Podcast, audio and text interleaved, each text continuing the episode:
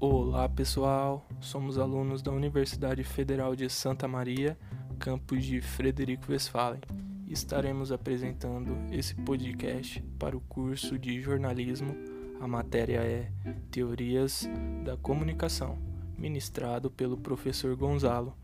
Meu nome é Vinícius e estarei juntamente com minhas colegas Graziela e Carol produzindo esse podcast para abordar vertentes das teorias da comunicação. Para ser mais específico, sobre a Escola de Pensamento de Toronto, originada ali por volta do começo do século XX por estudiosos e escolares da própria Universidade de Toronto, que tinham por princípio explorar uma ideia uh, um tanto diferente sobre o meio social principalmente como os meios de comunicação dominantes estão ligados diretamente com o pensamento da sociedade. Então, agora iremos falar sobre dois principais representantes dessa escola, que foram Harold Innes e Marshall McLuhan, ambos canadenses e pesquisadores.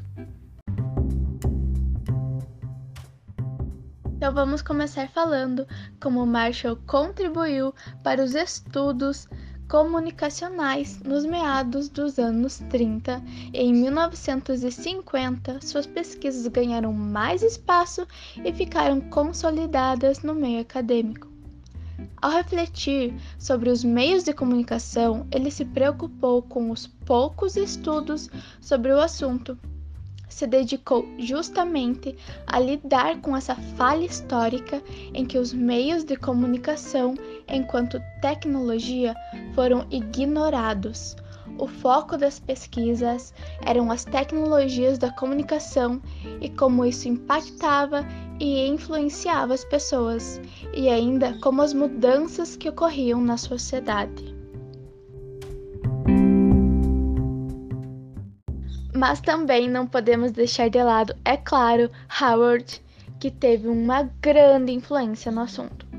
Howard Innes, que foi um dos principais contribuidores da escola canadense, falava que a economia e o monopólio do conhecimento comandavam diretamente a maneira como uma sociedade se comporta. Aqueles que detêm os meios de comunicação, por exemplo, estão diretamente ligados à criação de perspectivas sociais.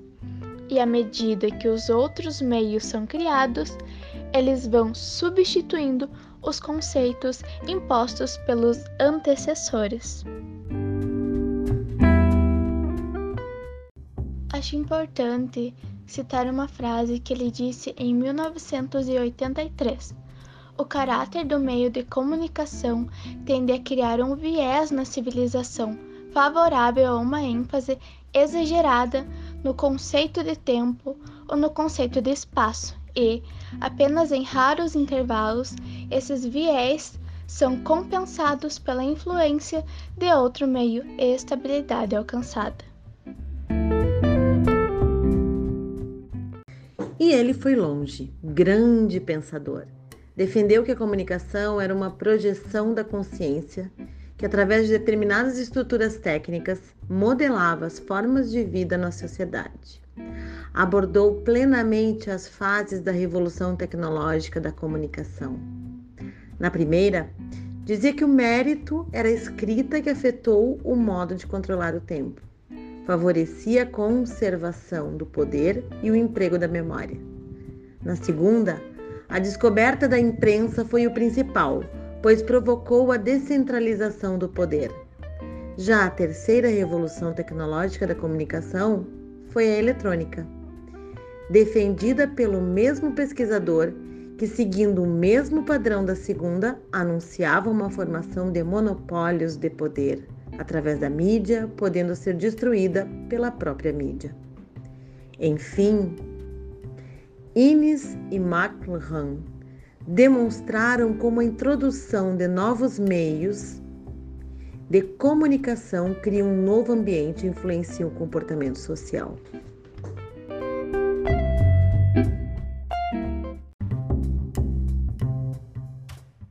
Terminamos assim nosso podcast. E as informações compartilhadas aqui e muitas outras podem ser conferidas por você ouvinte no site teoriasdacomunicação.com.br. Agradecemos a sua atenção e até mais.